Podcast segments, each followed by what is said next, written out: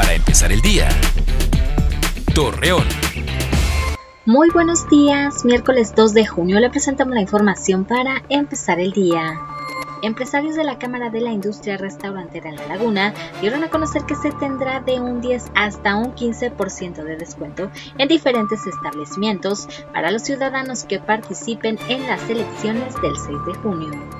Tomás del Bosque, coordinador de educación continua de la Universidad Iberoamericana Torreón, detalló que durante las campañas electorales los ciudadanos solicitaron a los aspirantes mejor suministro de agua, calidad en el medio ambiente y mantenimiento en unidades de transporte público. El vocal ejecutivo de la Junta Distrital 02 en Durango, Salvador Valle Hernández, informó que este día concluye el periodo de campañas. Asimismo, también detalló que se encuentran entregando los paquetes electorales para las próximas votaciones.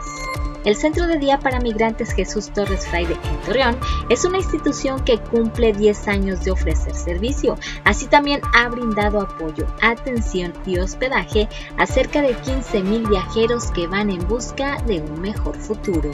José Miguel Martínez Mejía, director de Protección Civil de Luis Palacio, indicó que debido a que los ciudadanos ignoran las medidas de seguridad y continúan nadando en los peligrosos canales de riego, serán acreedores a una sanción de hasta 2.500 pesos.